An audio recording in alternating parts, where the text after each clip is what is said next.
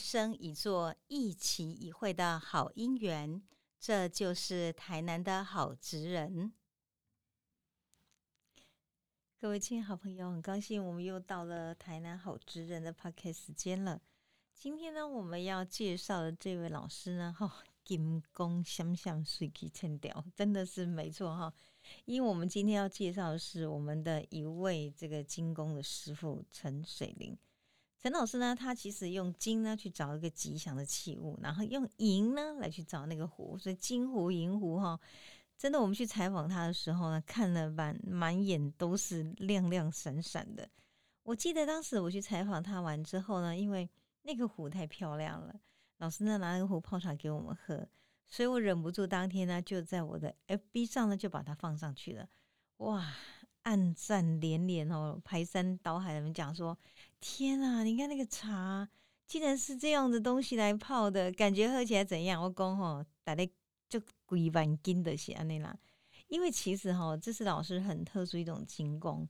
那么这种精工呢，其实是不容易的，因为日本的精工大师呢，石黑昭雄曾经讲过说：“金是太阳的汗水，银是月亮的眼泪。”所以呢，其实金跟银呢，就是像永恒的太阳与月亮一样的一个神圣的一种的器皿，神圣的一种金属跟元素，所以使得很多人对这两样东西都是爱不释手。可是没有人想到可以把它拿来做茶壶，做那样的茶器具，蛮神奇的。所以今天我们好好来讲一下我们这一位的金工艺师陈水林。我们现在谈一下陈水林老师呢，在这次受访完毕之后。他留给我们的几句话，老师是这样讲的：人生要勇于接受挑战，每一件艺术品的完成与完美都是用心而得来的。所以他觉得呢，能不能有心做这件事情是很重要的。那陈水林老师呢，大家都以台湾水灵然后来称他。因为他在台湾的金工业界享有数一数二的金字招牌，金家是由内到外的金字招牌哦。台湾在这个某一时期里头，有百分之六十的金银虎皆出于陈水林之手，到目前为止差不多也是哦。那他以精湛的技艺呢，获奖无数。一九九五年获得全国模范劳工之外，他也获得二零二零年。台南美展工艺的第二名，同样一年呢，他也得到了台南南银奖的优选等等殊荣。其实老师有好几次呢，在做展演，像在去年的时候，他就在大墩呢，他有一个很好的展演。而在这个展演中，我们看到老师列下来的所有属于他的精工技事，真的是琳琳琅琅满目哈。他不仅是参加大墩美展的工艺呢，曾经得过奖，然后呢，台南美奖得奖。那其实呢，那在二零一八年的时候呢，他在方圆美术馆呢台湾茶器联展里面，以他的金银器呢，真的也赢得许多众人的喝彩。所以，我们对这个老师呢，他的创作哈，我们就觉得颇感好奇。那我在想呢，也可以了解一下一个老师他如何从其实他什么都不懂，什么是金跟银，到后来变成一个台湾金工界的典范大师，这个历程就值得我们。所有的老公朋友呢，还有许多关心我们今天好知人朋友一起来学习了。其实我很喜欢讲陈水林老师的故事，我都这样讲。黑的是井蛙 baby 崩啊，怎么说起呢？因为呢，陈老师他的家是在六甲，六甲呢在那时候是一个很辛苦的山上。老师说，在那山上呢，种什么呢？满山遍野，大部分都是番薯。那番薯呢，长成了以后呢，个串签变成含竹签。很多小朋友说：“哎，含竹签没歹吃啊，无一样吼。迄含竹是拍干了再来煮吼，因为呢，你这不串签的贵当嘛吼，坑里布袋内面啊，然后呢，被家人都微瓜来煮啊呢。所以其实你可以了解哈，那个吃起来的感觉哈，熬带说啊，我带酒啊啊，然后呢，给它带一点土气，加点煤气，所以。食迄个汉腔饭吼，食个真正会胃哦。迄老师讲的真正是安尼。小时候住在山上，生活非常的困苦。他就是想要好好的去读书上学。每天上学的时候呢，走到学校要翻山越岭，这比形容词哦，这是事实。翻过几座山，越过几座岭，提到学校。然后他就说，童年中的记忆哦，去学校，山上的孩子哪里有鞋可以穿啊？没有，弄藤架卡。那赤脚吼走在石头路上，平常时候的气候吼就已经是那感到颠的天。可是等到冬天的时候呢，老师就形容说，那个冷冷的风，然后呢，杠的来宾，啊，那冬天跟豆子的后，真下是万针穿孔的苦楚。一直到现在哈，我们跟老师一边聊天一边泡茶的时候，他还在讲这件事情。你知道那种感觉有多深刻吗？所以六甲呢是一个非常穷苦的童年，因此呢，那里的孩子长大以后就觉得。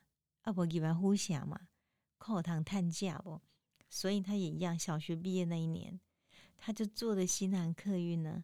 然后呢，他们乡下有人帮他带路，来到呼祥，来到呼祥了，那行行行，行去迄时呢叫 A B 三，迄个蔡恒雄老师那边的师傅的工作室呢当学徒。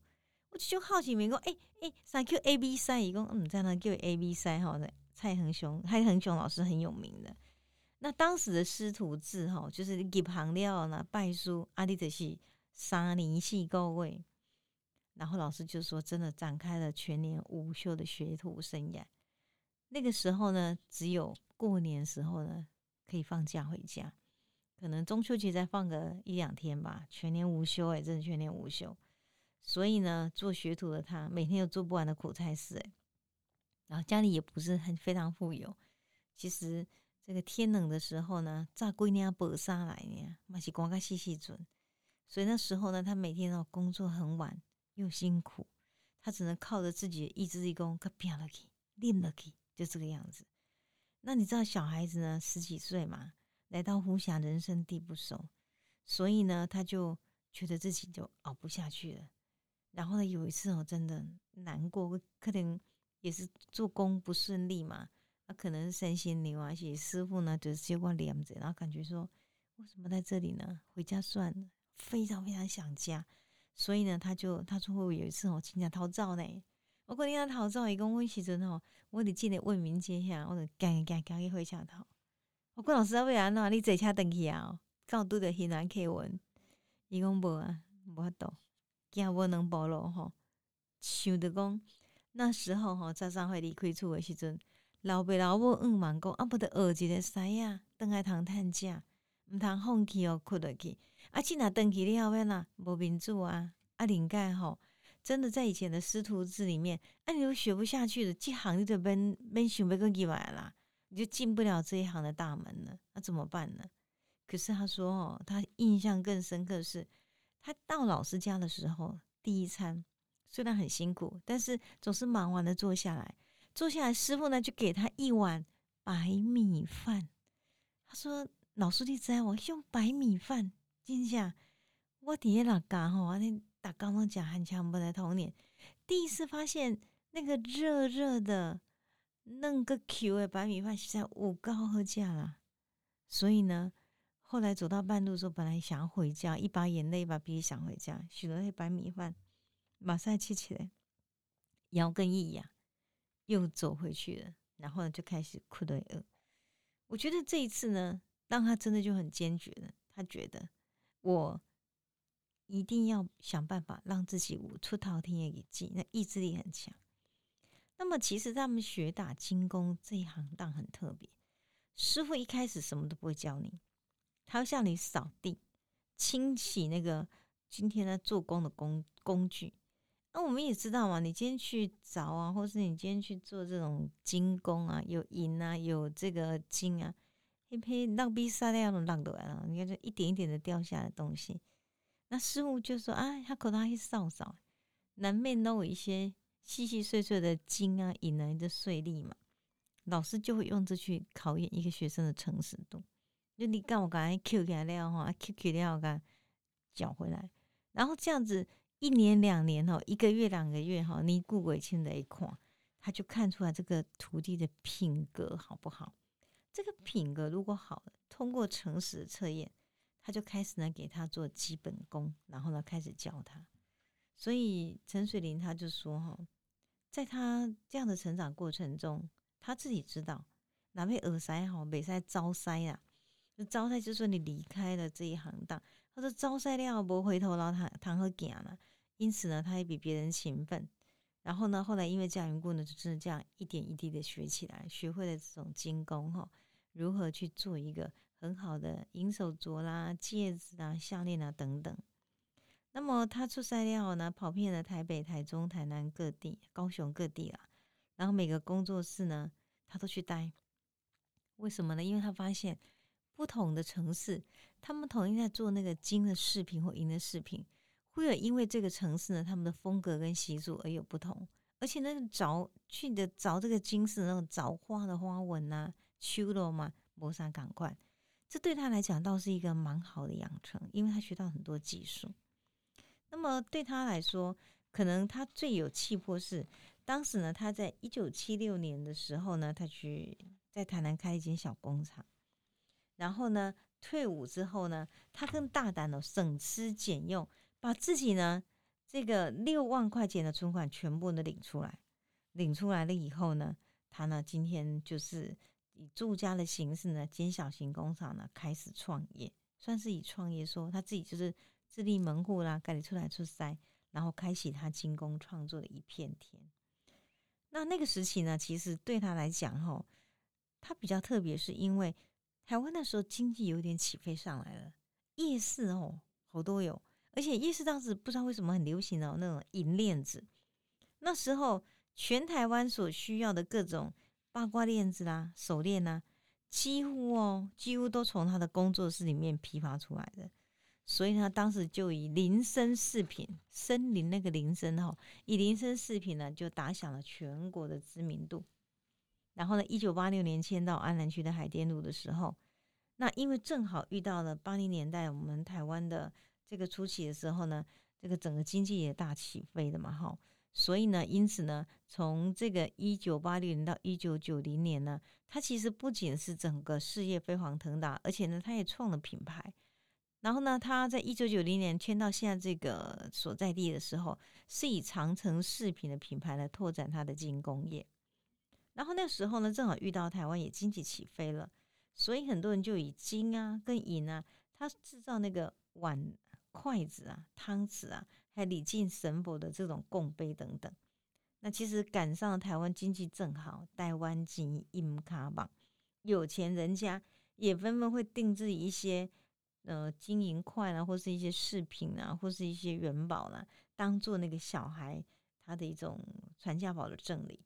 所以很快很快，他就替自己呢赚了第一桶金，然后呢订单呢真的也做不完。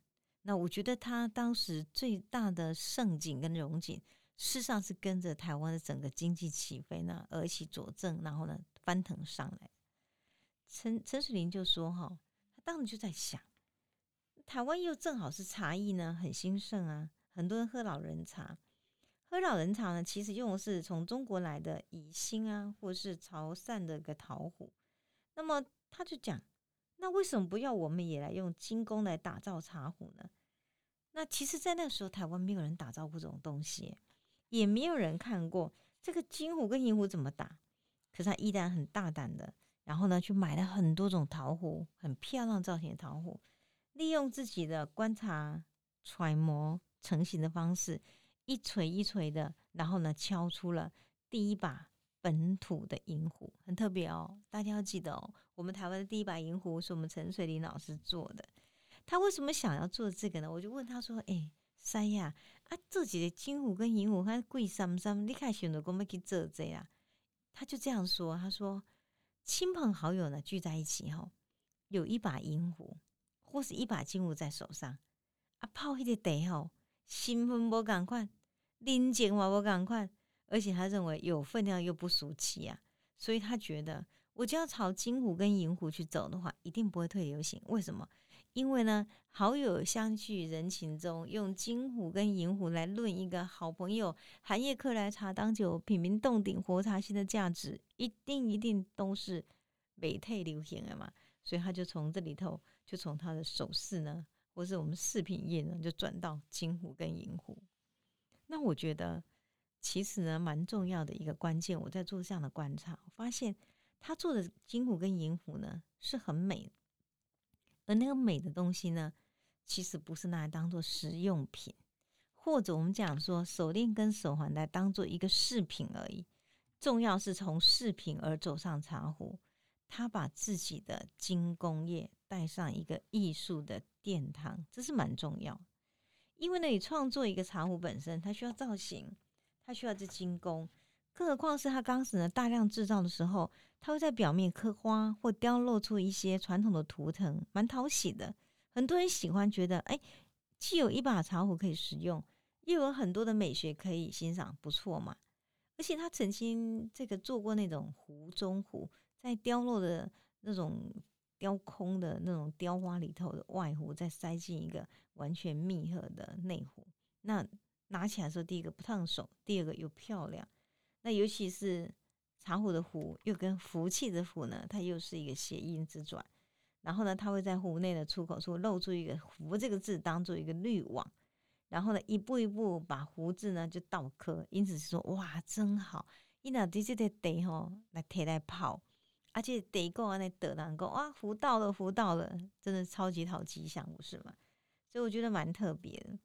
那当然，它的风格呢，慢慢的除了我们用传统的一种雕镂的花纹的图腾之外，因为近年来哈，日本的银壶它其实也是大量很多台湾人在收藏。那日本他们一种风格是极简的风格。这个风格呢，它有单纯的纹路，表面几何图形，质地呢那种锤纹哦，锤炼雕锤那个纹呢，有些时候会放上去。哎，那另外一种是一个美感，也是一种艺术的境界。所以就因为这样缘故呢，他也开始从这方面呢去转型他自己呢另外一种风格的一个茶壶的造型。我们现在看到他从一半、四瓣、八瓣到十六瓣。这种用断敲而成的南瓜银壶哦，看起来那个壶的表面没有图腾，可是呢，你要做到这么样的一个断面利落、肌理分明，而且功法整齐又很严谨，不简单嘞。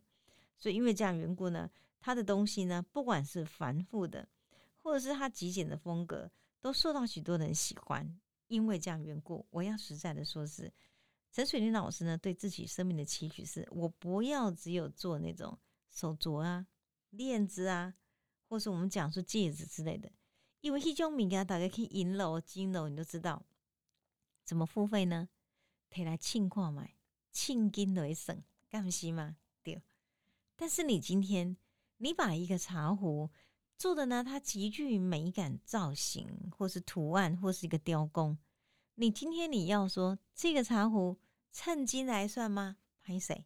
艺术从来不是论斤论两，艺术就是美，就是我说了算。因为这样缘故，他让自己的艺术境界呢更增上升。也就是说，我觉得对一个金工跟银工来讲，以前我们是用斤两来算它的时候，老师东西已经跳脱那个，它变成用价值来论教。唯有用价值论教呢，艺术家才可以成为艺术家。所以呢，老师的金工因此呢就很快的到了艺术的境界，而且他每个茶壶呢蛮特别，它是用手工断敲而成。那么在断敲的过程中，不管是厚剥呢，或是它今天这个纹路的本身，都有它自己的特色。他也曾经呢用做好的模子压成的圆形之后，在类似像中国以新壶紫砂壶的挡胚的方式去拍身，然后拍那个用这种拍身筒技法来。拍那个桶哦，这样做成也有，所以他觉得，我觉得他有各种自己呢，因为做了这么多年的精工业之后，他有拿捏自己化腐朽为神奇的技法。那他有说过，每把茶壶从初胚断敲到完成，锤锤打打，锤锤夹打打，绝对超过十数万次。因此呢，壶身的大小有所增减。抛光呢，或雕镂花纹的工序呢，它还有所实时的修整。还有蛮特别是，最近看到很多作品，他也会挑选翠玉啊、黑檀木雕呢来做钮或把手，然后呢用这样的方式呢把它榫接上去之后，因此他的所有的作品不仅只有一个金跟银哦，他事实上也做到了复合美彩的艺术，木木金。断敲、篆刻等等手法，全部都把它融于一炉了。所以呢，它的一个壶里面事实上是有传统的基础深厚底蕴的技巧，更有新的美学的思维跟生活美学思维都在里头。所以陈水林老师穷其一生不断精益求精，从刻制化的商品到展现精工技艺的艺术品，最重要的关键是老师体认到。金银所做的饰品，它是论斤论两，用重量来谈价钱。可是，一旦成为一项艺术品的时候，这份精工的艺术创作美跟价值，就是艺术家说了来算来衡量的。因此，我们今天跟你分享的陈水林老师的故事，有没有也给我们很多朋友一个很深刻的思维？我们每个人都有一个人生，你也可以创造你自己的艺术，而你的艺术是你说的算吗？你的人生是你说的算吗？其实我想，那就你自己要去找到属于自己最好的美，就是我说的算的人生的生命风景了。谢谢各位今天来跟我们一起金光相向水曲千调，来谈谈陈水林老师的作品了。